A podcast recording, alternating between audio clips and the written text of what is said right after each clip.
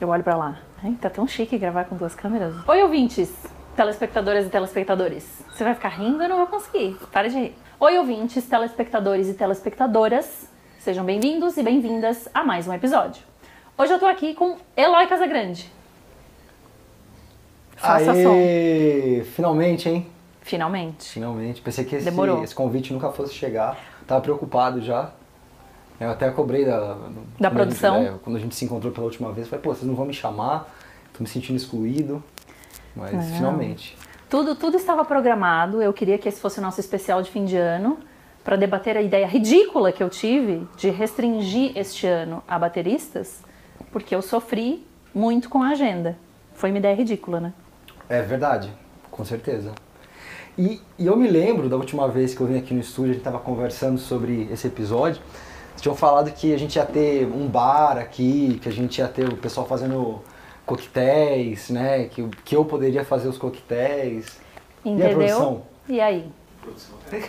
A produção sou eu, mas aí, galera do Senna, por isso que vocês têm que apoiar o canal, compartilhar o conteúdo, assinar, ativar as notificações, porque aí a gente consegue fazer esse tipo de especial de fim de ano. Mas aí o que aconteceu esse ano? Não conseguimos. Não, mas tem um não café deu aqui, agenda, mas tem um não café, deu produção. Tem um café do, patrocinado pelo Homeless Bear, é capivara sem, sem casa. A capivara Para sem casa. Então, é isso aí. Eu agradeço ao Homeless Bear que cedeu pra gente também o espaço hoje, nosso cenário, aqui no brechó do café. Que né, foi o melhor que conseguimos em termos de última, última hora, últimos minutos do ano. Tá aqui o nosso bar. O bar virou assim uma caneca de café e um café tônica. É, já pedi para todo mundo ativar as notificações, compartilhar o conteúdo, assinar o canal, apoiar o canal. Os links para tudo isso estão na descrição. E na descrição você encontra também o link para escutar esse podcast na sua plataforma de streaming predileta, caso você continue escutando e não assistindo. Qual é o disco que você indica para ser a trilha sonora do seu episódio? Meu Deus. Ai, peraí.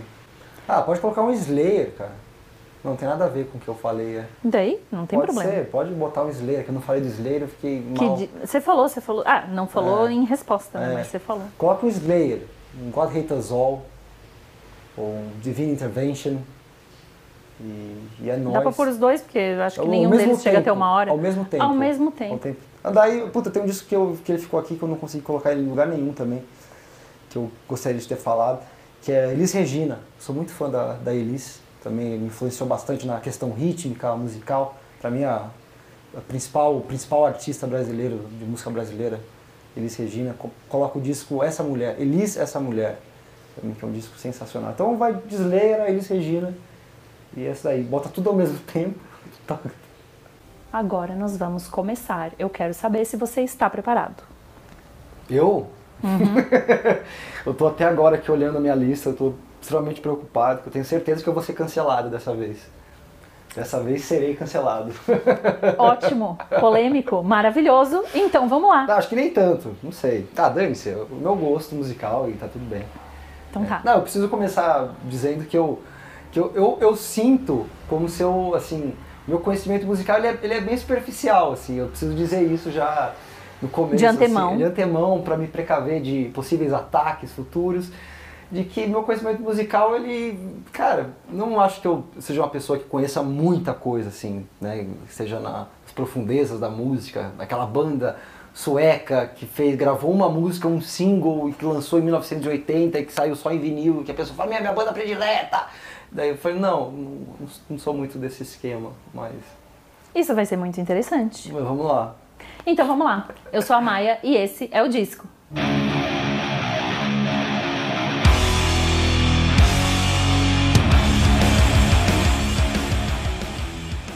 Então vamos lá, tem uma pergunta extra já pra deixar você nervoso Não. logo no começo. Não. Que disco você escutou vindo pra cá?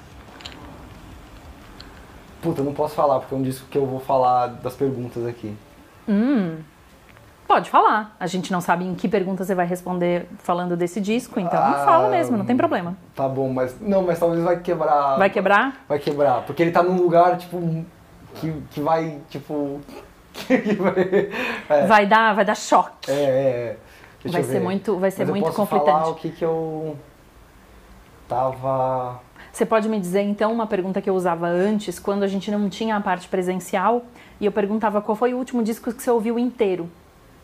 Disco que eu Sem, pau- sem pular nenhuma faixa, sem ter que pausar porque você desceu do carro, sem, sem interrupção, assim. Qual foi o último disco que você ouviu inteiro? É um disco que eu vou falar aqui também. Então tá, gente. Acabou o programa. Eu agradeço todo mundo que ficou até o final. Peraí, peraí. A gente tá passando Ó, por um momento de censura. Nenhuma resposta tá Tá, liberada. já sei, já sei. É que minha cabeça era meio travada, pra, minha- minha memória recente era uma porcaria, assim. Eu sei que eu só tô dando desculpa, né? Tudo que eu falei até agora foram desculpas, mas é verdade. A minha memória, o Estevam sabe, é, enfim, tá. Johnny Mitchell. Wild Things Run Fast. Pronto, temos Porque uma esse, resposta. esse disco quem gravou depois que eu descobri foi o baterista que eu admiro muito, que é o Vini Colaiuta. Foi a sugestão de um aluno meu. Daí escutei esse disco todo da Johnny B. Já conheci o trabalho dela, né, mas aquelas músicas mais conhecidas, os discos mais famosos, e não esse disco especificamente que ela vai para um outro lado, assim, mais de tocando com banda, um negócio mais pesado, Tá. tem o Colaiuta na batera. Conseguimos. Conseguimos uma resposta. Isso aí. Disco que você redescobriu na quarentena. Peraí, vamos pegar aqui então. Tá, vamos começar. Começar essa batina aí, paulada agora. Seal. Seal 2. Tem Kiss from a Rose nesse disco ou não tem? logicamente. É esse é o disco, a melhor música do Seal. Tá, que mais mas- que tem nesse disco? Tá, vamos lá. Vou começar agora a defesa da, da, da minha, da, da minha tese, do meu TCC. Tá. Tá, é, deixa eu pegar aqui o disco. Começa com... Não, peraí. Estamos errados. Temos realmente uma banca, um TCC acontecendo. Temos... Com muita justificativa Temos- aqui. Não, assim, Mas- primeiro mas- eu sou. Eu gosto muito do Seal, do trabalho dele, assim. Tem algumas bandas de pop que eu gosto muito. Não pop Madonna, Britney Spears, não, mas pop, música popular, acessível que toca na rádio. Sim. É, eu posso falar que são poucas. Sei lá, Genesis, Phil Collins, Peter Gabriel. é, E Seal. Tá. É, e o Seal especificamente, eu não sei porque, da onde que veio o meu gosto por ele, acho que eu tinha um amigo que ele escutava bastante e ele me apresentou esse disco, Seal 2. Né, e tem músicas é, muito, que elas são muito é, acessíveis, elas têm, uma, ela tem uma melodia muito boa, essas músicas, e ao mesmo tempo são músicas complexas, vistas de um lado mais acadêmico, musical. Né? Tem a Prayer for the Dying, que é uma música belíssima, que não, não é essa, é a Dreaming, Dreaming in Metaphors, Tá. que é uma música que ela é em sete, né? ela tem um tempo quebrado, só que é uma música ao mesmo tempo muito musical, que tocou na rádio, que fez muito sucesso. E é um disco assim que eu coloco sempre pra quando eu quero dar uma, uma, uma descansada, dar uma descansada na cabeça, ouvir um negócio tranquilo. E eu escutei muito esse disco, muito esse disco. E tocava junto com, a- com as levadas de batera, com, com as músicas. Mas, mas teve alguma situação assim durante esses dois anos que a gente tá em casa que ele, que ele reapareceu sim, você ter. Sim, teve, teve um momento que isso aconteceu. Foi, puta, não lembro que mês que foi, porque todos os meses foram iguais, mas teve uma época que eu comecei a, a reescutar Seal eu parei nesse disco, eu comecei a novamente escutar as músicas, principalmente a Kiss from a Rose, que querendo ou não é uma baita de uma canção. É. tudo bem, é brega, pode ser meio brega às vezes, né? Porque tem todo o lance do, do Batman, do filme, é- é- mas o, o resto do disco é incrível, é sensacional. Tem outra música que chama Don't Cry, que também é, é maravilhosa, assim, que quem gravou. É que eu sempre vou mais pro lado musical, né? Tem um batera que chama Harvey, Harvey Mason, que ele gravou essa música e tem belíssimas frases, todo um arranjo é, complicado e complexo de bateria. Então, Vou ter que ouvir, porque Don't Cry pra mim só do Guns. Don't Cry I Heaven, Qual foi o disco mais recente que te chamou a atenção? colinha. Se, se for, se for algo que saiu assim entre, vai, de 2019 pra cá melhor, porque pra ser Não, é recente mesmo. Bem recente, é tipo esse mês, mês passado. Olha, O Mastodon, Hush It and Green. Hum. Não gostaram? Não gostou? Cara, eu achei sensacional. Eu achei muito bom. Foi um disco que eu escutei, quando eu saí, eu escutei do começo ao fim, sem pular nenhuma música. O que é, já que você gosta de falar da parte técnica e acadêmica, Hum. por que é que esse disco é bom? Eu gostei muito das melodias de voz. especificamente. Assim, Interessante. Eu, eu admiro o Batera, eu achei ele sensacional, o Daylor, mas eu achei que as combinações das vozes nesse disco, eles escolheram muito bem quem ia cantar em cada música, sabe? Onde que é o Batera tá cantando, onde que é o, o guitarrista, o vocalista que canta normalmente. Então acho que a divisão das vozes ficou muito bem estabelecida. Eu acho que isso encaixou muito bem com cada uma das músicas. Então eu acho que nesse ponto eles acertaram muito bem, assim, e também escolhas melódicas. As melodias, cara, você escuta e você quer escutar de novo, tipo, tem um, um que mais pop, isso que eu achei. Tá. É, comparando aos outros discos do, do Mastodon. Então ele tem esse lance mais de tocar na rádio, assim, são músicas pop mesmo, né, de ter melodias que grudam e ficam na cabeça. É que é engraçado você usar o exato elemento que eu uso como crítica, você usou como um elogio, porque eu falo que são é um problema da banda para mim é que tem quatro frontmen. Uhum. E aí tem um cabo de guerra ali que todo mundo quer estar na frente em algum momento. E você diz que foi uma boa, uma boa divisão nas vozes, então uhum. eu não gosto pelo motivo que você gosta. Mas você gosta do, do Mastodon como um todo não. ou não? Ah, não gosto. Tá. Mas eu sempre escuto, aí ó, tá aí a prova de que eu escutei esse disco. O disco saiu, eu fui lá e escutei. Pra dizer que não gostei, mas eu escutei. Tá. Tá? Não, Aconteceu. Gostei, demorou pra eu gostar da banda, assim. Teve alguns trabalhos. Aqueles primeiros discos eu não gostava muito. O carro? Não, é os primeiros bons. discos. Ah, desculpa. Não! Porra, mas. Cara. Isso vai acontecer bastante é. eles soltaram, tarde. Eles soltaram um EP.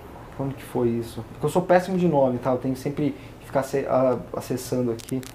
O, Se o Eloy fosse político, ele, ele ia ter aquela assessoria que fica atrás, assim, Não, falando péssimo. no ouvido. Isso é tal coisa, isso é tal coisa. Músicas da minha banda, tem que pegar e ver qual que é a ordem, qual que é o nome da música, que eu não lembro. É, Cold Dark Place, um EP de 2017 que eu achei animal. Aí teve aquele então disco também ouvir, todo colorido. Esse eu não ouvi, não. Once More Round the, the Sun, também bem pop, achei demais. Bem pop, é. Bem popzão. Lembro. Achei demais esse álbum. E, enfim, é isso aí. Isso que eu posso falar do, do Mastodon. Tá bom, te chamou a atenção. E ao vivo Respondeu. é muito bom, a banda funciona muito bem ao vivo. Eu não vi, mas eu, eu veria. Eu iria num show do Mastodon. Não pagaria, mas eu iria. O primeiro disco do Underground Nacional que você ouviu, qual foi assim a, a primeira coisa? As portas se abriram. É, então. É, cara, eu. Posso falar aquela frase? Diretor? Diretor? Você libera? É... Não, então, eu, assim, eu tive uma breve passagem né, pelo underground quando eu toquei no Glória, mas que já o, o Glória já estava também um pouco mais no mainstream, tinha participado muito do, do underground, só que eu nunca acabei sendo muito do underground, né? Eu nunca participei, porque eu fui muito pelo lado acadêmico da bateria, um baterista que começou a fazer clínicas, é, dar aula, esse tipo de coisa, então eu sempre toquei com gente que gostava de metal difícil, né? Então essa vivência do underground, mesmo tocando metal, eu comecei a tocar com o André Matos com 15 anos de idade, né? 16 anos de idade. Então eu nunca tive muito essa fase underground, mas as bandas que eu escutei, primeiro momento, assim, eu não, não lembro os nomes dos discos, foram Dance of Days e Reitin, as duas músicas do, do assim, Tá. da época do, do hardcore. E, Isso foi que- mais ou menos quando você estava no Glória ou você acha que um antes? pouco antes, um Tá. pouco antes. Eu tava com uns 17, 18 anos. Que tava a época do emo, tava estourada. Né? E daí os caras falaram, não, isso aqui não, isso aqui é legal, escuta Dance of Days, não sei o que. Tá. Daí eu é, escutando esse hardcorezão nacional mesmo. É que, E- di- diferentemente dos outros convidados e convidadas que a gente teve, como o seu percurso é ao contrário, é, a, a- a- maneira como eu continuo essa pergunta para você não funciona, porque eu geralmente pergunto para pessoa assim: ah, você já tinha banda, você já tocava, você já tinha familiaridade com instrumentos, você já tinha a ideia de que, puta, tem gente fazendo isso de uma maneira independente e pequena, eu também posso ter banda. Aí para você nada disso vale, porque você já tinha tocado com o André Matos. Então, fim, Não, é, fim da eu pergunta. comecei a tocar com ele. Assim, eu tive bandas, né, que bandas cover, mas assim, a gente nunca chegou a tocar, ter uma carreira propriamente, porque eram bandas Sim. covers, né, tocava num barzinho ou outro. A primeira banda, ela foi uma banda cover de rock nacional, a gente tocava Capital Inicial, Legião Urbana, Skank, J Quest, a gente era bem animado, né. E, e daí, claro, assim, a gente não tocava em festinhas de amigos, a gente era bem novo, tinha 12, 13 anos de idade. Daí, com 14, 15 anos, eu comecei a escutar metal. E tinha uma banda de uns amigos que eles tinham, uma, tinham fazer um cover de Rhapsody of Fire, de Stratovarius e Blind Guardian. Eles me chamaram para fazer parte dessa banda. E eu fui, aceitei. É, na época eu não entendia nada, mas eu escutava os dois booms sendo tocados super rápidos, achei legal. Falei, não, beleza, vou tocar. Só que na época eu não conseguia tocar esse tipo de música, demandava muito né, do, do baterista principalmente. Daí eu lembro que a gente ensaiava algumas vezes, fui uns três, quatro ensaios, eles resolveram gravar um disco. Não, vamos gravar um disco que não fazia nenhum sentido, né? A banda cover gravar um disco. Tipo, gravando cover. Né? Ah, gravaram um disco Isso. de covers. É, gravando um disco de cover, fazendo sentido nenhum. Às vezes só para registrar o material, para dar pra família, para dar pra mãe, esse tipo de coisa, né? Entendi. Daí a gente foi e no estúdio eles viram que eu não conseguia tocar as músicas. Porque fica tudo muito claro no estúdio, né? E tava tudo embolado, não conseguia tocar as notas de forma correta. Daí eu fui mandado embora da banda. Eu fui mandado embora, assim. No final da gravação eles falaram, ah, Eloy, a gente te chama aí, tá? No, no próximo ensaio aí. A gente te liga. E a gente, eu falei, ah, não, a gente sempre ensaia, né? Toda quinta, toda sexta, sei lá. Não, não a, gente, a gente vai dar uma pausa aí. Eu fiquei sabendo que eles continuaram a ensaiar, só que sem mim. Então eu fui mandado embora da banda. E daí eu fiquei com raiva, daí eu comecei a estudar mais bateria e daí eu comecei a fazer clínica de bateria e entrei na banda do André Matos. É. Tudo isso por causa de cover de Stratovarius. É assim que começa. Exatamente. É, o episódio da Fire é pior. O episódio, meu Deus do céu, cara. Sério, é. Eu respeito quem gosta muito, mas. Mas muito é um pouco. Mas... É, um, é um muito que é um pouco. Eu quero saber um disco contemporâneo a você, é. que você só foi ouvir muitos anos depois do lançamento. Assim, saiu, você poderia ter ouvido quando saiu e Sim. você meio que, ah, não tô interessado. E depois você foi ouvir. Então, eu, eu, eu, tive uma dificuldade para achar um disco nessa pergunta, assim. Mas é que eu queria falar dessa banda, e daí sobrou essa banda, eu falei, puta, eu vou ter que colocar aqui. Foi um disco que eu escutei mais recentemente, há uns dois anos, né? Só que é, uma, é um disco que, que é de 98, 97, 98, que é o Death, The Sound of Perseverance, que é o último disco que o Chuck gravou, né? Que eu sempre fui muito fã do Death. É, escutei muito Human Symbolic, o primeiro lá, The Bloody, Bloody Gore, Gore Bloody, é nome? Bloody, Bloody Gore, enfim, que é uma porcaria a gravação do disco, mas eu, puta, sempre fui muito fã do Death em si. E esse disco eu nunca tinha escutado, nunca tinha chego até nele, até ele. Eu não sei porquê, daí numa viagem eu falei, eu vou escutar esse disco. E foi assim, um mês escutando esse disco sem parar, direto. The Sound of Perseverance sobrou, mas você respondeu muito bem. Que era exatamente isso que eu queria saber. Você poderia ter ouvido ele quando ele saiu, é, eu tinha, mas não ouviu. Eu tinha oito anos de idade, é, não, sete, tá. tudo bem. Mas poderia, quase, né? Poderia. Poderia. Tô, poderia. Tô, tava lá. Poderia. Tava lá, é. Mas é isso que foi legal, que eu descobri uma banda, redescobri uma banda que eu gostava, que um disco que eu nunca tinha escutado e que eu achei maravilhoso. Muito bom. É. Quero saber um disco de uma banda que voltou e te surpreendeu. Pode ser uma surpresa negativa, que é bem comum quando as bandas voltam, ou pode ser uma surpresa positiva, que é muito bem recebido. Tá, não, isso aqui eu vou falar com, com o peito cheio de alegria. Ótimo que é o Alice in Chains. É, eu achei a volta deles foi sensacional. Eu não gostava antes da banda e com a volta deles do a Black, a Black Gives Way to Blue, eu achei sensacional. Comecei a escutar a banda nesse disco e eu não parei mais. Depois eu meio que voltei, né, a, a primeira formação com o Lenny ainda e comecei a gostar também. Fez mais sentido. Mas o que me cativou foi o disco de 2009, né, com o novo vocalista. Depois veio o uh, God Put the, the, the Dinosaurs. Here, é. né? E também achei esse disco maravilhoso, o Rainier Fog, o Rainier que é o Fog, último, que é maravilhoso. Maravilhoso. Mas os dois primeiros são os meus prediletos. O Black Gives Way to Blue e o dos dinossauros. Muito crédito para uma banda voltar com outro vocalista e voltar tão bom ou quase até melhor é, eu, do que era. Eu sou apaixonado pelo, pela Alice in Chains, e principalmente nessa formação. Né? Claro que não tem como falar, puta, prefiro essa formação porque eu o cara morreu, né? Então não tem como falar. Puta, mas é, eu gosto, aprendi a gostar da banda através da Sim. nova formação. Muito bom.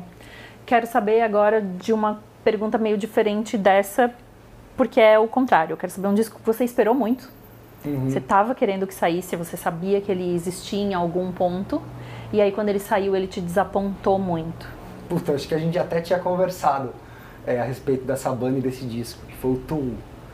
Fear Inoculum. Meu Deus, que tristeza que foi. Foram quantos anos de, de ato? 15 anos, 10 anos? São é, uns 14 anos, eu acho, por aí. É. É, foi um hiato muito grande, acho que 10 anos, né? O É? 10,000 Days é de 2000, e- não, 2000, 10,000 Days é 2005. 2005. Então são- 15 anos, é, É. 15 anos. Que não, foi meio- 14, 14 anos, foi 2019 que saiu. Foi. Foi eu assim, não vou falar horrível, mas que tristeza. Eu achei sem inspiração. Ele é um disco que não acontece. É, ele não não desperta nada, assim. Nada. É, quando eu escutei pela primeira vez o Anima, Anima, aquele disco me cativou no Tu, assim, é muito agressivo, muito cru, né, muito denso. Aquele disco eu me apaixonei pela banda, depois escutei o Ten. Thousand Days, depois o Lateralos. E mas daí falta, daí quando eu tava esperando esse disco e quantos anos esperando todo aquela aquele buchicho na mídia, Sim. daí saiu, eu achei sem inspiração mesmo, sem tesão, sabe? O disco É. foi feito assim, ah, puta, tem que fazer um disco, cara. Vamos fazer um disco. Eu adoro os caras, amo os caras. Mas rolou um, assim, uma, uma tristeza ali. Sim, Uma tristeza. tô de acordo. Mas não sou eu a entrevistada. Eu quero saber de um disco. Não, é bom você dar palpite Que- também, não é, sozinho, assim, né? Fala não. que você acha uma merda também. Tá, É. te acompanho. Eu quero saber um disco que você acabou descobrindo depois de a banda acabar, ou do artista falecer, ou assim, você, você, você descobriu o disco e, e soube ali que você nunca ia ter chance de ver aquilo ao vivo ou ver aquilo evoluir para outros discos. Uhum. Cara, foi o David Bowie. Assim, eu conhecia, foi através do último disco dele, o disco póstumo até mesmo, Uhum. né? Que ele, o Black Star Black foi Star. lançado depois que ele, que ele faleceu. E eu conhecia, logicamente, o David Bowie, mas não conhecia né, de uma forma densa, profunda. E quando eu escutei esse disco, quando ele tinha falecido, eu falei, caramba, que disco genial, maravilhoso. Foi um disco que ganhou, foi premiado depois e tudo mais. Eu acho que, mas não só apenas pela morte dele, mas é um disco muito inspirado, muito inspirado. Né? E toda a parte musical também, os músicos que tocam nesse disco trouxeram uma, uma jovialidade muito grande pro, pro Bowie, né? Porque o Bowie tem essa, tinha essa identidade já de sempre se renovar, de sempre ser uma- o camaleão da música, né? Sim. E eu acho que esse título não é à toa mesmo, porque o cara tava sempre se renovando, sempre trazendo coisas novas, coisas à tona. E esse disco é uma prova disso, né? O cara tava ali no seu último trabalho, que nem ele sabia, mas o cara tava novamente trazendo uma nova linguagem, um novo conceito. Teve muita ajuda da banda também, esse quesito. Que eu ouvi, eu vi uma entrevista do, do Batera que gravou. É, o nome dele é o. Aí, ó, cabeça. Gente, vocês É, é pesquisam, o- vocês chegam lá. Ah, tem que lembrar o nome dele. Mark Juliana. Mark Juliana, um batera de Nova York. E ele tem, ele tem assim, tem trazido grandes inovações para o meio baterístico. Uma, uma nova linguagem de música eletrônica, de música instrumental. E não foi à toa que o David Bowie procurou esse cara para fazer o disco. Né? E ele, junto com o David, eles criaram uma parada nova, Tá. pop, né? atual, que toca no disco. Então, isso que eu acho interessante. Né? É uma coisa que eu gosto muito, é quando os caras conseguem trazer uma complexidade, algo denso, mas enviesar isso de uma forma acessível. É algo que, eu, que eu gosto muito assim na música. Né? Não fazer o difícil pelo difícil, fazer um negócio difícil simplesmente por fazer, Sim. falar que eu sei fazer algo difícil. Mas eh, esse difícil tem um porquê, tem uma, um sentido prático. Né? Seja agradar os ouvidos, seja né, se aproximar das pessoas. Então, e é disso, que eu gosto nesse disco também. Muito bom. Até aqui tivemos as respostas muito diplomáticas, tudo muito bonito, muito ai, falando aqui do David Bowie. Tem que falar uns palavrão ele também? coisa. Eu quero saber um disco polêmico. Ah, agora eu vou ser cancelado. Entendeu? Eu É. quero aquele disco polêmico que você gosta, que todo mundo torce o nariz quando você fala. É esse que eu quero. Tá, agora eu vou ser cancelado. É... Cara, teve uma, uma época que eu, que eu tava assim, né, conhecendo metal, descobrindo as bandas de metal, e eu não tinha nenhum amigo metaleiro. Eu já tô explicando, tô dando desculpa antes de falar disso. Eu não tinha nenhum amigo metaleiro, né? Daí eu via falar Metallica, Metallica, Metallica. Eu, tive, eu, tinha, eu tinha previamente conhecido o Slayer, que eu fui numa loja, comprei o God Hate Us All, tinha acabado de sair, tinha sido lançamento na época. E foi tipo, puta, que coisa maravilhosa, coisa linda. Depois eu comecei a conhecer o resto da banda. E na mesma época, Já sabemos aonde isso vai dar. 2003, 2002, 2003, a gente foi, eu fui na loja, eu quero um disco do Metallica aí, o novo que saiu. Desce um Metallica pra mim. Dessa Metallica, ah, saiu esse aqui, ó, aqui é o disco novo aí da praça, o Sand Anger. e, e eu adoro esse disco, porque, assim, todo mundo falava tanto de Metallica, né, e eu falo, não, beleza, quero conhecer. E eu escutei esse disco e eu realmente escutei, tipo, esperando como se fosse a melhor coisa do mundo. Né? E eu, depois que terminou de tocar o disco, eu falei, meu, que coisa sensacional. Mas é genial, é genial isso, porque você é a primeira pessoa É. que vem aqui e escutou esse disco na tela branca. Exatamente. Tipo, sem ter a Exatamente. referência anterior. Ninguém, ninguém que falou desse disco não tinha referências anteriores de Metallica. Sim. Então, pra você, se isso foi sua primeira referência e você tava já com a expectativa de que era algo bom, foi bom. Sim, exatamente. Tava com essa expectativa e rolou. Depois eu fui entender do que se tratava o Metallica. Tipo, um, dois anos depois que eu fui escutar a banda propriamente. Né? Mas eu adorei esse disco na época. Tocava na, na sala de casa, tocava no som. E, cara, eu, assim, mas um negócio que pra mim nu- nu- nunca fez sentido na- na- no primeiro momento que eu escutei foi o som de caixa mesmo. Aquele som, eu falei, cara, não faz sentido nenhum esse som de caixa. Isso eu já eu tinha em mente Sim. né? Mas as músicas em si fizeram total sentido. Né? Eu até anotei aqui, peraí. É, e aí, foi uma época né, que eu acho que o Metallica estavam vivendo todo aquela, aquele problema interno, tem até esse, esse disco foi retratado no Some Kind of Monster, né, no documentário, e eles tentam se aproximar do lado mais no metal, você vê que em vários momentos eles querem soar como Slipknot, eles querem soar como Korn, eu tenho muito isso claro pra mim, né, o James procurando melodias, tipo, saindo completamente da zona de conforto, então isso eu acho legal desse álbum também, é, tipo, a banda tentando de alguma outra forma transgredir, sair daquele ponto de conforto, isso também está muito explícito no, no documentário, né? Eles estavam ali vivendo muitas dificuldades, mas os caras estavam querendo se superar. E cara, você pode falar o que você quiser do Lars, mas o negócio que eu mais admiro nele é a vontade que ele tem quando ele senta para tocar. Ele pode estar tocando a coisa mais simples, mais errada do mundo, mas ele vai estar tocando com muita vontade Ele quer estar lá. ele quer estar lá. E ele parece que ele vai comer a bateria, ele vai dar uma mordida na bateria. Então é isso que eu mais admiro nele, sabe? E nesse documentário que eu assisti quando eu era moleque, isso me marcou muito, né? Tocando aquelas coisas, aquelas levadas mais retas assim, e ele tocando com muita vontade, né? E aquilo fica registrado no disco. Depois quando você escuta o disco, você fala, meu, o cara tava tocando isso aqui com muita vontade. Então acho que é isso, as pessoas criticam muito o trabalho, mas cara, se você escuta, se você volta aquele período, assiste ao documentário, vê o que a banda estava passando, é, né, se você analisa isso de uma forma mais profunda, você começa a analisar as coisas de uma forma mais intensa, né, mais sensível.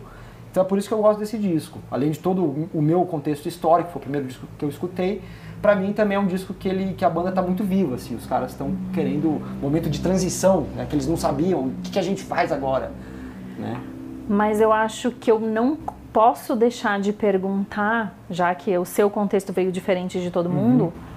A gente já tá falando de um disco que tem quase 20 anos agora. Sim. Agora que você já teve familiaridade e contato com toda a discografia do Metallica, mudou alguma coisa pra você nesse disco? Ele perdeu o brilho? Ele, ele ficou no mesmo patamar que os outros? Como é que foi? Tipo, Hum. hoje que você já ouviu tudo do Metallica, ele continua lá em cima? Não, não continua. Tá. Mas ele tem um lugar no, no coração. No coração. é, eu acho que é mais um. um- É mais afetivo do que- afetivo, Tá. Exatamente, do que prático. Tá. É, eu acho que é isso. Eu fiquei com. Ih, caramba, caiu alguma coisa. Cai, caiu só, né, só o microfone. microfone só. Não tem problema. É, a gente continua. Foi, foi o Lars dar uma paulada aqui. aqui. Eu quero, agora, um disco de um super grupo que não teve nada de super pra você. Sim. Puta, essa foi acho que a mais fácil, assim. Que eu, que eu eu bati, eu, você fez a pergunta, já, ah, já tinha uma resposta. Cara, na verdade eu nem sei o nome do disco, eu nem, eu nem tive trabalho de procurar o nome do disco, que é a banda em si, mas foi o Chicken Foot. Nossa, sim. Cara, Chicken Quem é o. Chicken Foot? Me lembrem, por Era favor. o, era o Chad Smith, é, o Sammy Hagar, Tá. Sammy Hagar, o Joey Satriani, quem mais? Quem que era o baixista? não. Eu lembro de Sammy Hagar e do... Tá, deu, deu, deu. Tá, eu assisti, eu, eu escutei um disco, cara, e e assim, e, e cada um desses indivíduos, né, separadamente, eles são geniais, cara. Pega o Semi Agra, o Chad Smith no Red Hot Chili Peppers, o Joe Satriani, sacou? Por mais que você, às, vezes, às vezes você pode não gostar de música instrumental, o Joe Satriani, ele é um puta, um puta revolucionário, né, mas os caras juntos, meu Deus, o que, que foi aquilo? É o famoso seleção de Olimpíadas. É, foi junta os caras e não, não vai dar, não vai chegar onde você acha que vai chegar. foi difícil, foi difícil, assim, eu escutei, foi aquela decepção. E o que é engraçado é que muitas pessoas, às vezes, continuam gostando dessas bandas simplesmente pelas pessoas que estão lá. Sim, né? Eu, é assim, não é por- fidelidade. Isso, não é porque eu não gostei da banda que eu vou deixar de gostar das pessoas, dos músicos que estão Sim. ali. São incríveis, mas talvez eles juntos ali não deu É. certo, né? E tudo bem. Tudo Quem bem. sou eu pra falar alguma coisa também, né? Porra, o cara tá falando mal da banda, né? Sei lá, mas eu particularmente não gosto desse, desse material ali. Continuando nas polêmicas, eu quero saber o disco mais superestimado da história. Puta, cara. Até que eu tive uma dificuldade pra descobrir, assim. E eu lembrei. Deixa eu ver se não tem uma tatuagem. Desse, eu não tenho uma tatuagem. Não tenho tatuagem de banda. Tá, Pode ir. ufa, então tá bom. Ufa, porque geralmente as pessoas têm tatuagem desse disco. Desse disco, É, agora fiquei super curiosa. disco. Eu estou pensando em algumas tatuagens de banda, não necessariamente Não, de do disco. do Olha, disco em si. Vai. Eu tenho um amigo que ele tem a tatuagem desse disco. Amigo até hoje, né? É, na Amanhã perna, a gente assim, é sabe. gigantesca a tatuagem que ele tem. Ele já fez com que eu escutasse esse disco inúmeras vezes. Cara, eu não consigo passar da primeira música. Malemar consigo chegar na segunda. Joy Division. Joy Olha, Division. Unknown Pleasures. chegamos na polêmica É mesmo. problema, que é um disco muito superestimado. Sim, né? Que assim, eu acho que eu tô fal- falando, falando uma heresia, eu vou ser crucificado, eu acho. As pessoas, né, vestem muita camiseta. Eu nunca consegui passar da segunda música desse disco. assim. Eu já vou falar, sou um diletante em relação ao Joy Division. Não conheço o contexto histórico, não sei do que se trata, não conheço, mas assim, particularmente falando diretamente desse disco que fizeram com que eu escutasse, tentasse escutar algumas vezes, eu não consegui escutar e não fez sentido pra mim. Sua opinião. Eu tô pedindo sua opinião. hum. Me explica, faz eu gostar desse disco. Não, não, eu ia Ah. dizer, eu não tenho, eu não tenho desafetos com Aham. esse disco, assim, eu não acho que ele é um disco problemático, mas eu não, eu, eu acho que se encaixa num disco superestimado, porque eu também não acho que ele mudou a história da música. Boa. Ufa, tirou um peso das costas. Mas agora eu preciso saber o contrário, eu preciso saber um disco que pra você é o disco mais subestimado da história. Aquele Tá. disco assim que você não acredita que as pessoas não têm na, na discoteca de casa, na, na discoteca É, eu- de casa ou no- na biblioteca do Spotify, né? Cara, é um disco que eu. que pra mim ele é subestimado, mas que faz sentido quando as pessoas subestimam ele. Pode ser? Pode.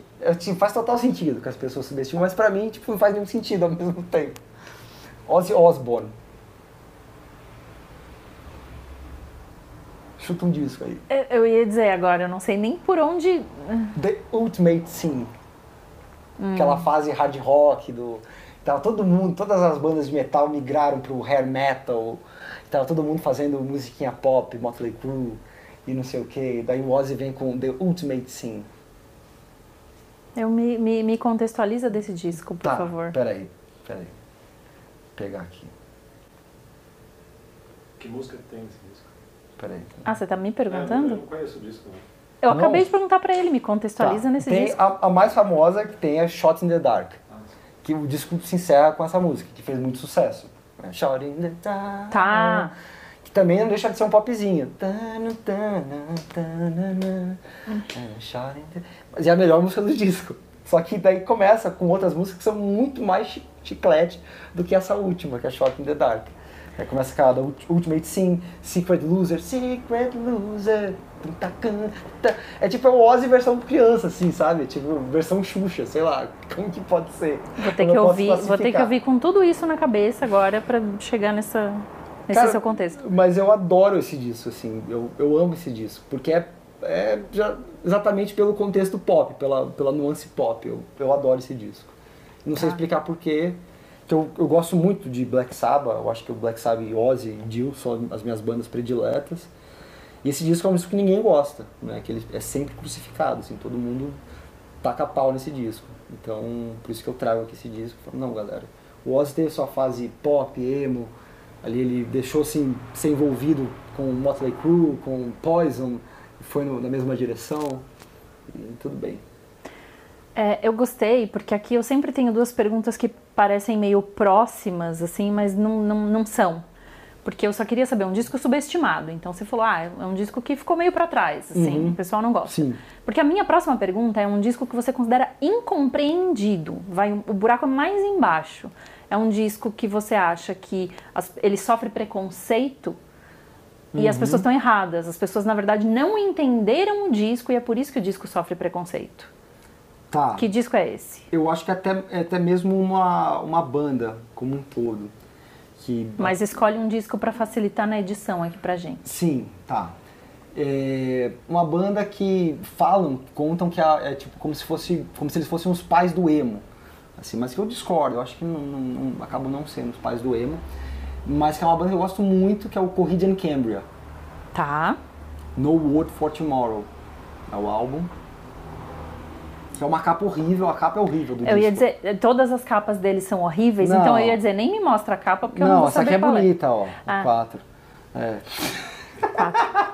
Cara, assim, a temática da- das músicas eu nem sou muito fã, assim, de, de RPG, de espaçonave, esse tipo de coisa, assim, eu nem sou muito, é um lance que eu acabo seguindo, né?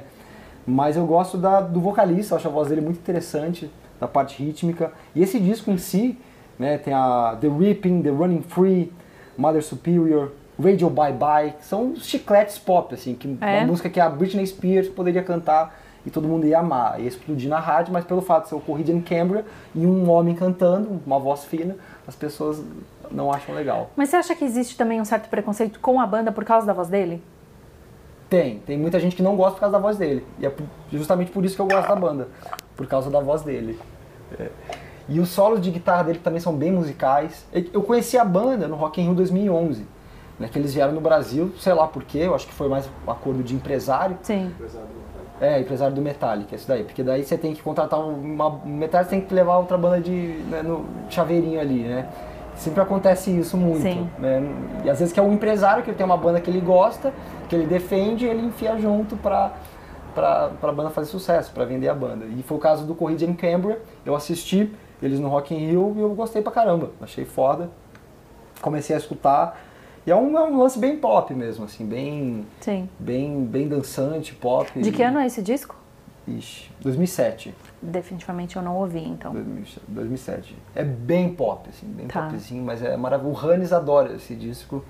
E quando o Hannes a gente tava conversando, e, tipo, ah, eu amo o Corrida de Quebra, eu falei, mentira. Tipo, vamos Almas fazer um gêmeas. projeto. Vamos, vamos gravar juntos. Vamos fazer um projeto.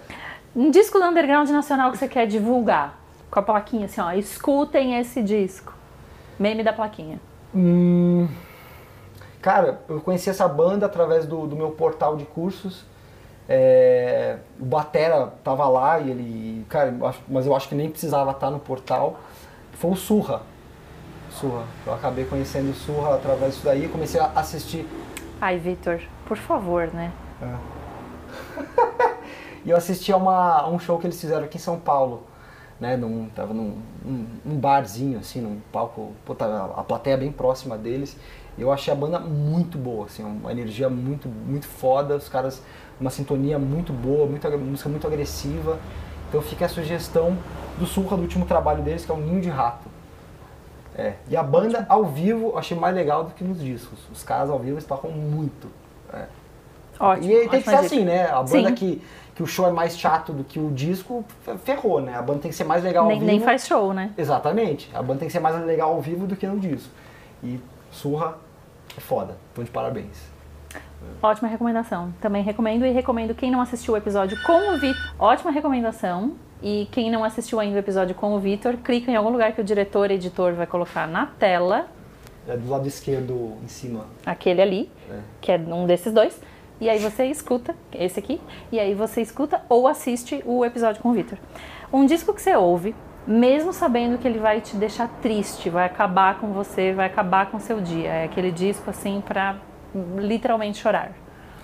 Cara, é uma banda que eu gosto muito, que é o Radiohead. In Rainbows. Pra mim, na minha opinião, é o melhor disco da banda. E já fui no show do Radiohead, eu sou muito fã dos caras. E eu escutei esse disco quando ele saiu. Foi em 2000 e 2006, 2007, que é o In Rainbows. Deixa eu ver que ano que é. 2008, talvez. Ah, In Rainbows. Aqui. 2007. Tá. 2007. E eu, na época, foi meu primeiro contato com o Radiohead, foi através de um amigo, que não parava de falar da banda. Daí eu fui lá e comecei a escutar através, a banda através desse disco, desse disco, Rainbows, e eu amei, assim, foi muito foda. E é depressivo, melancólico, mas, cara, as melodias me, assim, achei fantástico tudo aquilo, né? Aquelas camadas de som eletrônico com banda acontecendo. Depois eu fui conhecer os outros trabalhos da banda, virei fã do Tom York também. Então, Aí você ficou permanentemente triste. Isso, vivo numa eterna melancolia. Uhum. É. E o, Entendo. e é, e o, porra, o, Radiohead eu acho que é né, a- sinônimo de tristeza, né? Sim. E os caras têm várias complicações psicológicas, o Tony York vive com muitos problemas, né? E ele, ele consegue expor seus problemas através da- das suas músicas. Então, é, fica, é isso, Radiohead em Rainbow, senão eu vou começar a chorar aqui. Tá. Então, antídoto, quando você quer sair da melancolia e da depressão causada pelo Tom York e pelo Radiohead, qual é o disco que você escuta pra te deixar feliz, assim? O, o disco que vai levantar seu, seu humor. Jorge Ben, A Tábua de Esmeralda. Você sai dançando? você bate porque eu- pezinho? Porque eu não sei dançar, mas eu fico muito feliz quando eu escuto esse disco. Te dá uma energia boa. Da, de Brasil, de festa, de os alquimistas estão chegando. Faz sentido. Ela vem o homem da gravata florida.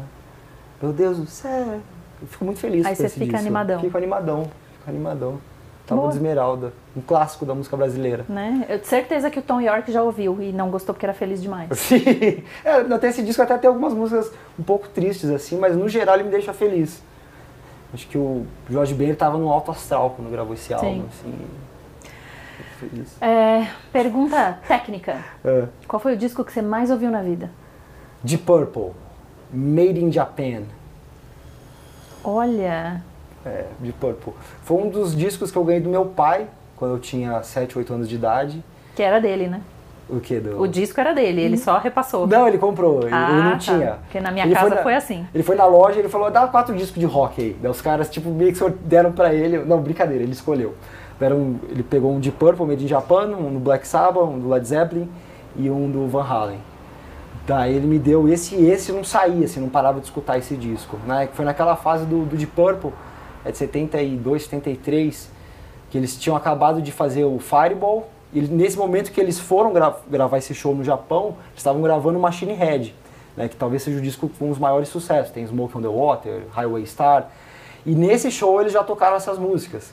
Né, já tem essas músicas, acho que as- nem, nem, nem sei se a plateia já conhecia os sons ou não, provavelmente não, porque foi bem durante as gravações que eles foram para o Japão. E é um registro, assim, ao vivo, maravilhoso. É um espetáculo esse disco, Made in Japan. Todo mundo, a banda tocando muito, Ian Pace, Ian Gillan, uh, Rich Blackmore, os caras estavam no auge ali, no auge. É um absurdo. Não tem regravação desse disco, não tem nenhum overdub, nada. O que rolou ali é o que está no disco. Então, Made in Japan. Ouviu demais. Ainda ouve. Ouço até hoje. Ouvo até hoje. Ouvo até hoje. É.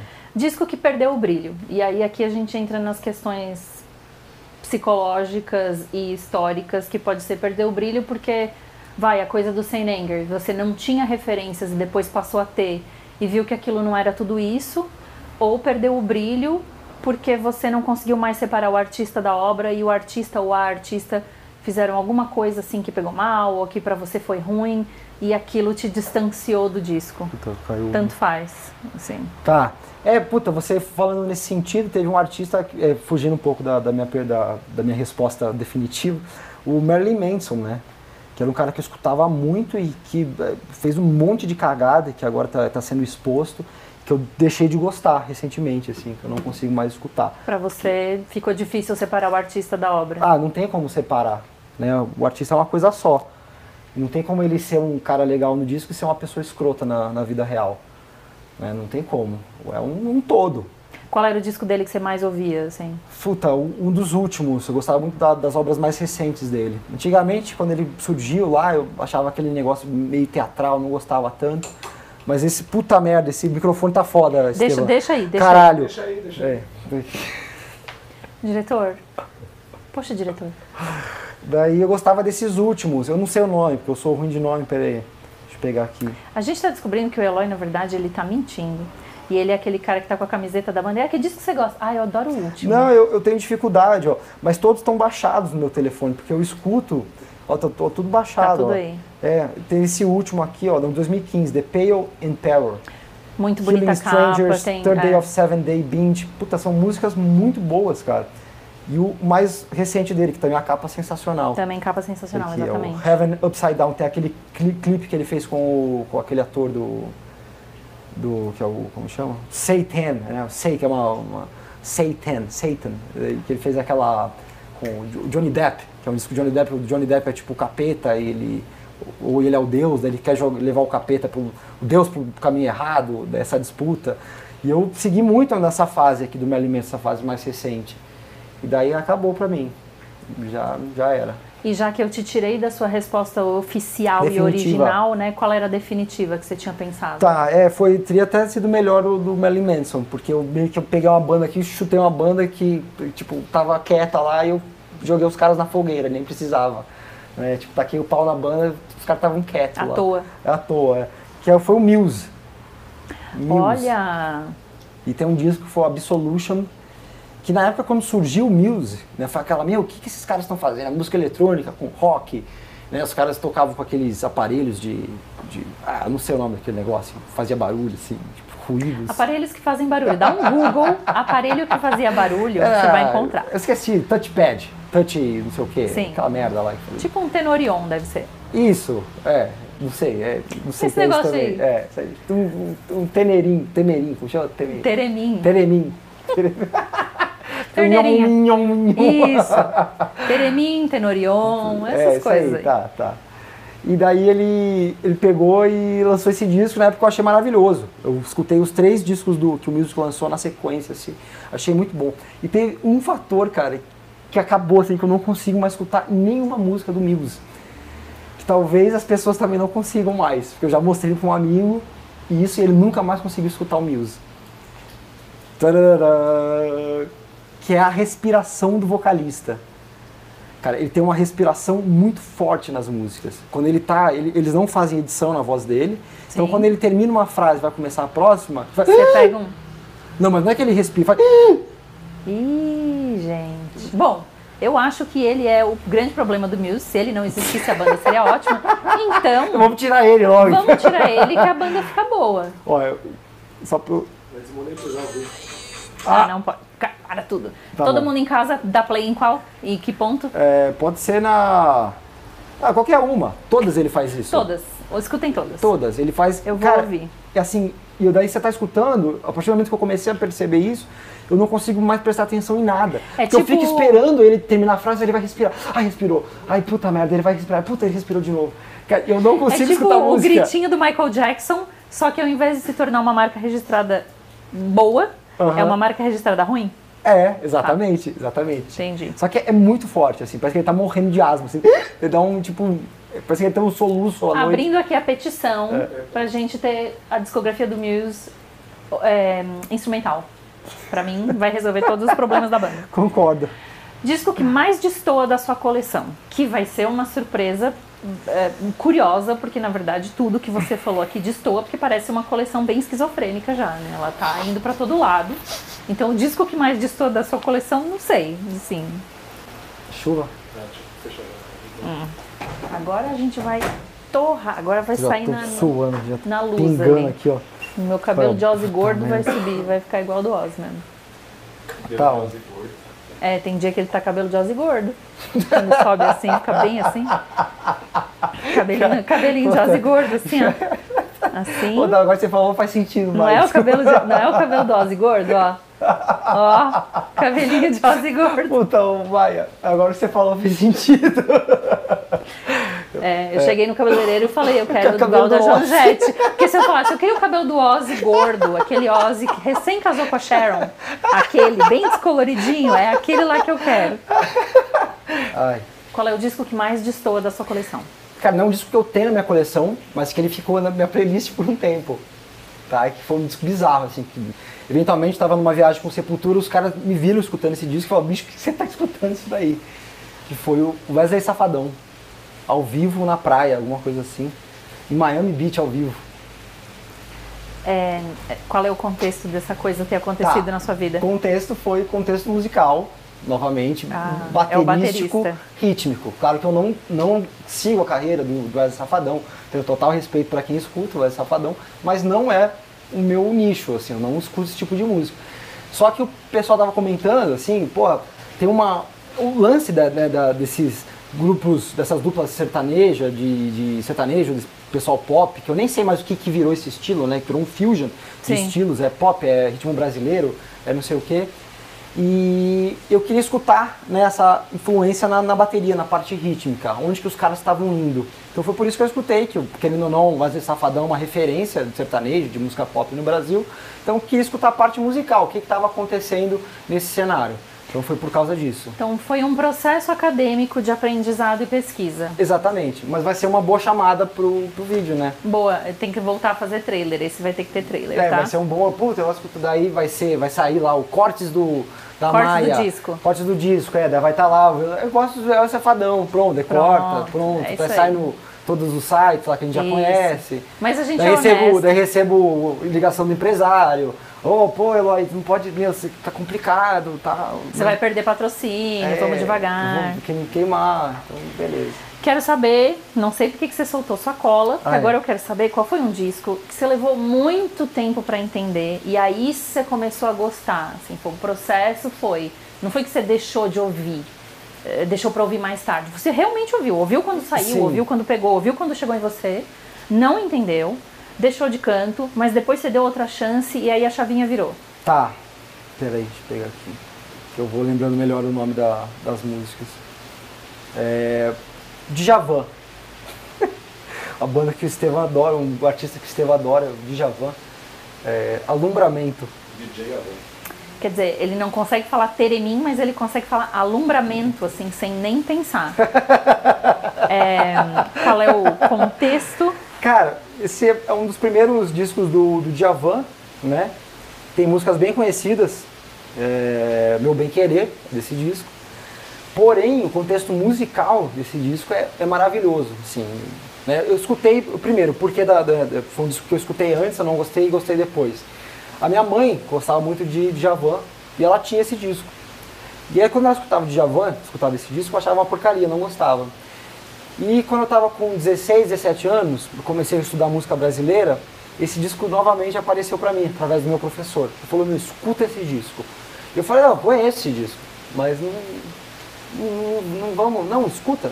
Ó, ele colocou, a gente começou a fazer uma audição conjunta, ali mostrando as partes mais interessantes, onde, que, onde se encontra a gen- genialidade de um artista. Né? Não só do Djavan em si, mas como toda a banda.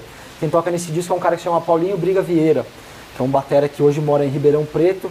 E assim, o cara teve saídas geniais, assim, é um, um baterista revolucionário brasileiro que é desconhecido até hoje, mas o cara gravou esse disco. É desconhecido até hoje, mas o Eloy quase acabou de dar o, entre- o- endereço dele no ar, né? Ele fala até onde o cara mora. Se você é baterista, cuidado, tem um baterista aqui que tá te stalkeando. Ele sabe onde você mora, ele não sabe só que discos você gravou, ele sabe onde você mora. É o Paulinho Briga Vieira e também teve o Paulo Braga, que gravou esse disco. Ele gravou a, a Rosa, a Rosa, a música A Rosa. Que ele é um batera que tocou com eles Regina por muitos anos, que ele mora no Rio. Né? Então esse disco mudou pra mim, assim, eu escutei muito por esse conceito baterístico, rítmico. E eu acabei gostando das músicas também. Então é isso daí. Um disco que eu escutei, não gostei na época, escutei recentemente e gostei. Me virou. É. Então vamos lá, para começar a partir o coração, pior disco da sua banda favorita. Deftones Ons. O último disco. Minha banda, já, ó, já tô falando, minha banda predileta, mas o disco que menos me agradou foi o último trabalho deles. Eu posso ir embora, eu vou deixar o diretor aqui no meu lugar na cadeira, ele vai assumir o programa. Se bem que o diretor vai junto, porque ele também tá achando uma heresia. Vocês gostaram desse disco? Nossa, eu achei sem, sem inspiração, assim, cara. Argumente. É só isso? É só ele não te agradou? Não, achei, exatamente, não me agradou, mas eu achei sem inspiração. Assim, achei que os caras estavam cumprindo uma tabela. Eu achei muito as melodias muito assim, não fracas, porque cara, vou falar fra... mas assim, eu acho que não teve um preciosismo nesse trabalho, como teve nos outros, sabe?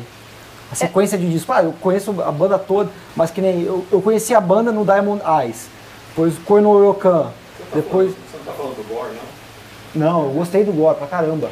Adorei, amei o Gore. Tá, ter a então música- isso explica muita coisa. Ainda não, tem a música do, do Gore, com, mas... o, com o guitarrista lá do Alice in Chains, do, do Jerry Gary Cantrell. Eu achei esse disco maravilhoso quando saiu. Mas o último Homens não desceu. Eu escutei uma vez inteiro. e- Ah! Vou te pedir pra dar uma chance. Não, eu já escutei Porém- duas, duas vezes. Vou te pedir pra dar uma terceira chance. Porém, eu entendo o seu argumento porque a gente tá falando de uma banda que faz isso. A gente tá falando de uma banda que entra em estúdio Uhum. Igual criança, assim, de bracinho cruzado, não se falando, porque um não quer aceitar a ideia do amiguinho. Uhum. E, então eu acho que o seu argumento é bem válido, porque eles sempre gravam meio no atrito, né? Tá, Essa é uma banda sim. que trabalha só com atrito, eles só, só trabalhamos com conflito por aqui. Então eu vou aceitar seu argumento. Uhum. É, e esse esse disco pra mim não, não teve aquela química, assim, faltou Tá. alguma coisa. Vou aceitar. Quero saber, porque agora a gente entra já na parte de ficção científica, É. um disco que você gostaria de apagar da memória, para poder ouvir de novo pela primeira vez. Você tem duas opções aqui, tem dois caminhos de ficção científica.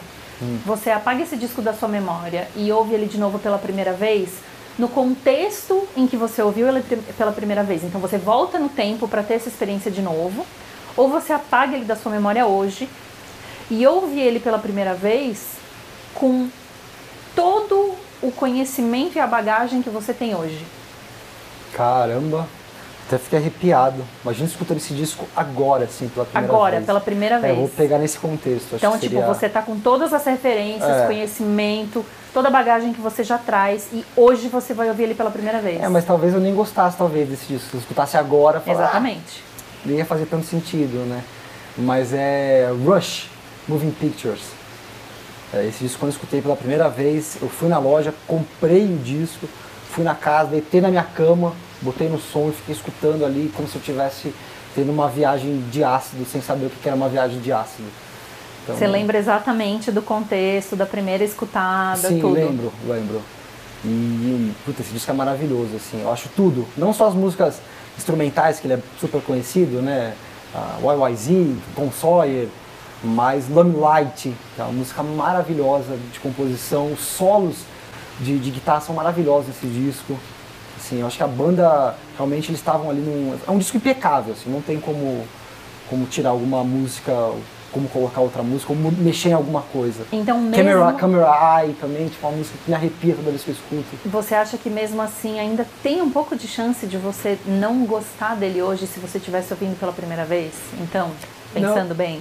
Não, acho que não. Mas, a, mas acho que a experiência seria diferente, né? Sim. Acho que seria diferente. Seria em menor escala? Menor escala, com certeza. Porque hoje eu tenho toda essa admiração, Sim. porque naquele momento foi algo é, inusitado, algo bizarro Sim. que aconteceu comigo. Então eu trago aquela experiência até hoje, né? É. E é isso. é. Ainda na ficção científica, Ah, deixa eu voltar aqui. Agora eu quero um disco que você quer apagar não da sua mente, você quer apagar da história. E aí também temos dois caminhos. Você quer apagar da história por motivos egoístas. Eu não gosto desse disco, não quero que ninguém precise ouvir, passar por essa experiência horrível. Ou você quer apagar da história só para ver o circo pegar fogo. Você quer mudar o rumo da música tirando esse disco da linha do tempo. Ah, entendi. Que disco é esse? Então, eu tenho um problema, Maia, que eu acabei de ver aqui que essa resposta eu não tinha colocado. que eu, eu só tinha colocado não tem ideia.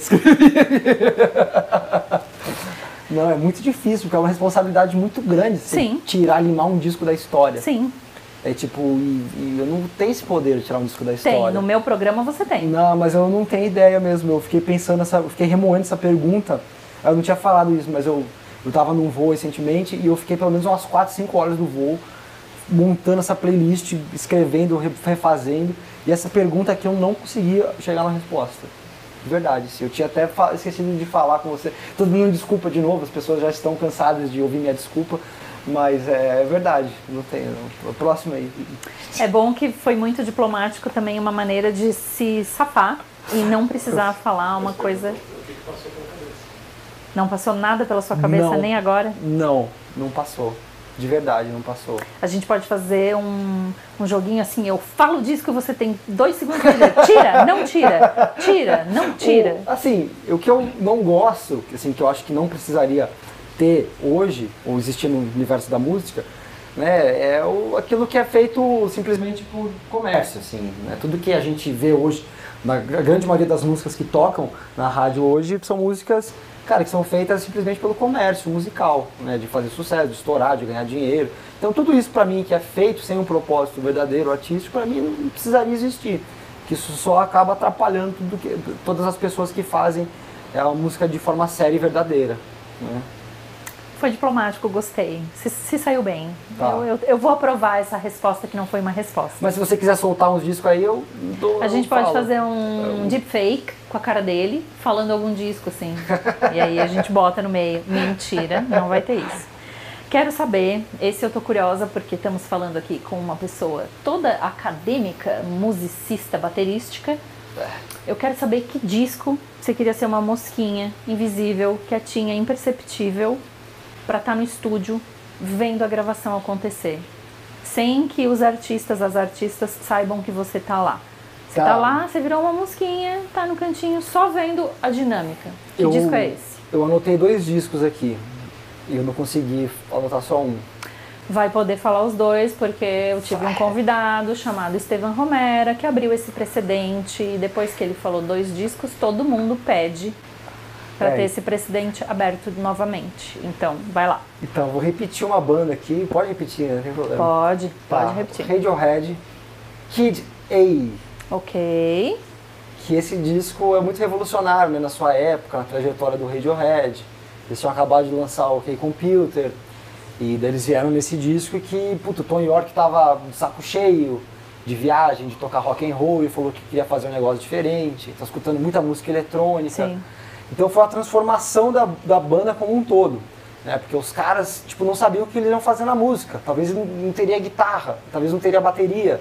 É, como que foi isso no momento da gravação que eles estabeleceram isso e respeitando a ideia do Tom York para a banda continuar unida e produzindo e fazendo música, né? deixando de ser uma banda propriamente de rock, é uma banda formada por bateria, guitarra, baixo e voz. Né? Então eu queria estar lá para ver como foi esse momento, junto com o produtor também, né, que teve que lidar com todas essas situações, circunstâncias. Imagina que louco, cara. Tipo, seu baterista da banda, ó, mas aqui, cara, essas músicas tu nem vai ter bateria. Tá, vê o que você vai fazer aí, pensa em alguma coisa. O cara, o baterista tem que arrumar uma outra forma dele participar da música, não tocando bateria. Aí ele vem com uma roupa de elefante, assim, e É, fala, eu vou tipo, ter que dançar nessa seria, hora. seria o que eu faria, provavelmente, né? Tem um disco que se você quiser escutar, eu acho, estou aqui conjecturando, por Ah. favor, não levem a sério o que eu estou falando agora, mas eu acho que aconteceu isso. É, o penúltimo disco do Slater Kinney foi produzido pela St. Vincent, é extremamente eletrônico, Uhum. uma pegada muito eletrônica. E depois que esse disco saiu, a baterista saiu da banda. De uma banda que tem essa mesma formação, tipo, elas estavam juntas há 20 e tantos anos. Sim, E ela saiu da banda. olha só. Eu tenho minhas. Foi chutada da banda. Eu não acho. Eu acho que talvez ela. Assim, de novo, eu tô conjecturando, isso aqui é puramente lugar, opinião, né? mas ela se sentiu excluída. Porque ele é um disco que sai bastante da curva do que a Uhum. banda tinha feito até ali. E depois, casualmente, uma integrante que tá ali há 20 e poucos anos sai. É. Depois escuta e me dá sua opinião. Minha- do meu boato criado por mim mesma. Depois você me passa, porque eu não conheço a banda aí. E, é. E, e, qual era, e qual era o outro? Você falou que tinha É, dois? tinha o Frank Zappa, Joe's Garage, que também é um disco que me assustou quando eu escutei pela primeira vez, que é um disco super complexo e maluco, né, como é o Frank Zappa, como são os trabalhos do, do Frank Zappa, mas desse disco especificamente, o Joe's Garage, tem parte 1, 2 e 3, é, tem o Vini Colaiuta na batera, que é uma batera que eu gosto muito, e na época que ele gravou esse disco, ele tinha apenas tipo 20, 21 anos de idade, e é bizarro assim, o nível de complexidade desse trabalho. E tem até uma história, é, como que o Colaiuta entrou na banda do Zappa, né, porque o Colaiuta na época estava em Los Angeles fazendo gravações, ele era um baterista de estúdio. Daí alguém indicou, falou, meu, vai acontecer uma audição pro Frank Zappa aí, ele tá fazendo audição de baterista, e cola lá, ó, tá aqui o endereço, ó, vai acontecer num estúdio lá, só você chegar e você faz a audição. Beleza. Diz que ele chegou para fazer a audição, era tipo um galpão e tinha uma fila que dava a volta no quarteirão, assim, de baterista, esperando para fazer a audição pro Frank Zappa. E daí ele falou que a fila ia rápido. Assim, tipo, a fila andando numa velocidade normal, assim, como Pessoas se a fila não, não estivesse parada, é. Aí, A hora que chegou a vez dele, ele subiu, foi fazer o teste, ele tinha que sentar na bateria. Quem tocava antes com o Frank Zappa era o Terry Bozzio, que tinha aquela bateria gigantesca. E tava a bateria do Terry Bozzio montada. Daí o, o Frank Zappa só pegou e colocou o Black Page na frente dele, que é uma música eh, bizarra do, do Zappa, para quem não conhece, Black Page, que são ruídos, enfim, assim, não, é, não chega a ter um ritmo a música, né? são convenções, frases a música, e só alguém lendo a partitura para conseguir tocar aquilo ali. Assim, que é realmente um negócio bem complexo. Foi gravado originalmente pelo eh, Terry Bozzio. Daí o Colaiuta começou a tocar música. Né? Ele era muito bom de leitura, começou a tocar, pá. Daí o Frank Zappa veio e tirou a partitura da frente dele. Pá, tirou. Daí ele parou de tocar, porque ele era bom de leitura. Daí o Frank Zappa queria saber se ele estava lendo realmente ou não. Ah, tá bom. Daí o Frank Zappa foi e puxou alguma outra coisa para ele tocar, uma coisa maluca. Ele tocou, assim, coisa de um minuto. Beleza, espera aí, senta ali, ó. Espera ali do lado. Daí disse que terminou a fila, passou todo mundo e falou, ah, você está contratado. E, tipo, ele tocou cerca de um minuto e meio, assim, que ele ficou sentado na bateria e o Frank Zappa contratou ele. é. Maravilhoso. Essa é história, mas foi mal, desculpa estender tanto a, a resposta. Mas respondeu. Aceito. Aceito uma Então, resposta queria- com dois discos. Então eu queria eh, saber qual foi a, como foi essa gravação desse disco. Sim. É, eu imagino que todas as gravações do Frank Zappa devem ser meio. É, devem não, ter sido uma coisa meio, né? é, não tenho ideia do que se passava. Coisas acontecendo. Coisas tipo, tipo minha próxima pergunta, que é né, a minha ficção científica número um, que seria um ET caiu na Terra, caiu na sua casa, tá por ali. Vocês vão ter uma primeira interação e você vai ficar com a responsabilidade de mostrar o que é música pro ET. Você tem que escolher um disco para ser esse primeiro contato do ET com a música. Ele não teve Sim. esse contato antes, tá tudo nas suas mãos. Que disco você escolhe para apresentar música pro ET? Cara, pensando muito nesse contexto do ET cair aqui na Terra, no Brasil. Caiu no Brasil. Então vou ter que escutar a música brasileira. Não vou mostrar a música de outro país, não. Vou escutar a nossa música, ET. Tá aqui, é nós. Aqui é Brasil, mano. Escute a música do meu povo. do meu povo. Daí eu sou, assim, eu gosto de, né, eu gosto muito de Raul Seixas, né, de Raulzito. Eu ia mostrar pra ele o disco Guita, por que não? Né, ou ele não ia entender nada, ou ele ia embora. Daí eu ia meio que trazer para o contexto nacional do Guita, né, de pô, explicar como que funciona a nossa sociedade, como que ela, ela é formada, o capitalismo, né, e que o Raul, Raulzito lutava contra isso, ele lutava e queria liberdade individual para que cada um fosse feliz da sua forma. Né? O Gita é um, um livro indiano que o Raulzito leu e ele se apaixonou pela história. E basicamente esse livro indiano, é uma Bíblia indiana, fala que, que as pessoas elas precisam ser livres de- com elas mesmas. Você tem que fazer o que você tem vontade de fazer, você pode ser o que você quiser ser, né? Que é o que ele canta na, na música Gita, né? Que, tipo, eu sou a mosca da sopa, eu sou não sei o que, que você pode ser qualquer coisa. Sim. Cada pessoa pode ser o que quiser. Então eu explicar isso pro ET, né? Que cada um tem liberdade, a gente pode crescer, a gente pode eh, escolher diferentes caminhos. Depois eu ia tocar para ele sociedade alternativa. Só que daí o Raulzito tinha essa ideia da nossa sociedade, da gente ser uma sociedade alternativa, a gente fazer, a gente fazer o que a gente quiser, né? dane-se a lei. Né? E que é explicar toda a contradição da nossa sociedade, explicando pro ET, né? através da música brasileira. Daí caso ele falasse, meu, que porcaria, não tô entendendo nada que tá acontecendo.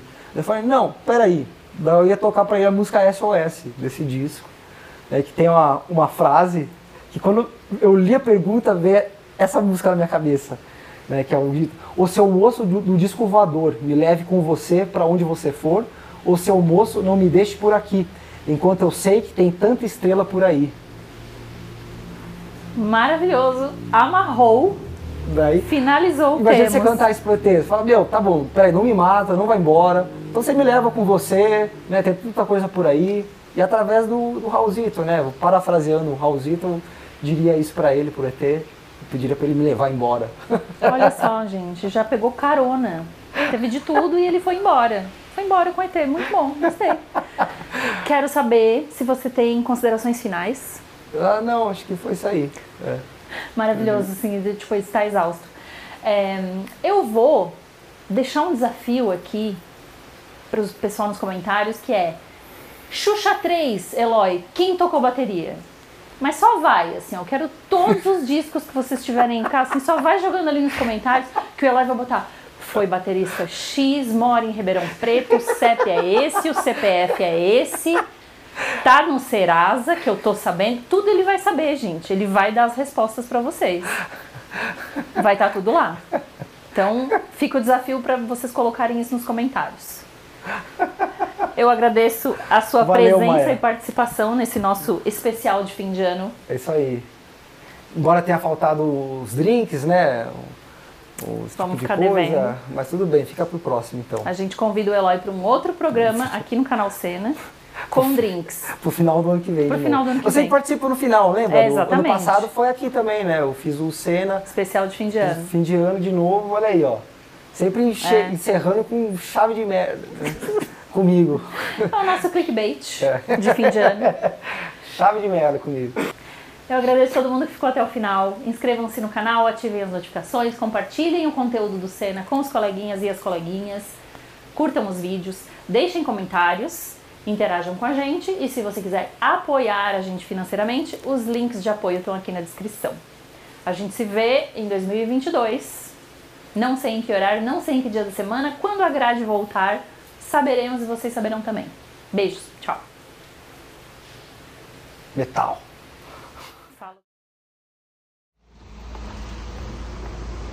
Molhar minha franjinha de atleta aqui para falar sobre o disco, que é um podcast independente apresentado por mim, Maya Melchers. O roteiro desse episódio também foi feito por mim, Maya Melchers. A foto da thumb desse episódio também foi feita por mim, Maya Melchers, durante um show do Sepultura em Londres em março de 2018. A edição desse episódio foi feita por Estevan Romero. A música de abertura é do Rick Chain. O canal Cena gentilmente apoia e abriga esse podcast. Os links para apoiar o canal estão aqui na descrição e o Homeless Bear nos apoia com o cenário desse episódio. A gente se vê ano que vem com menos chuva, talvez.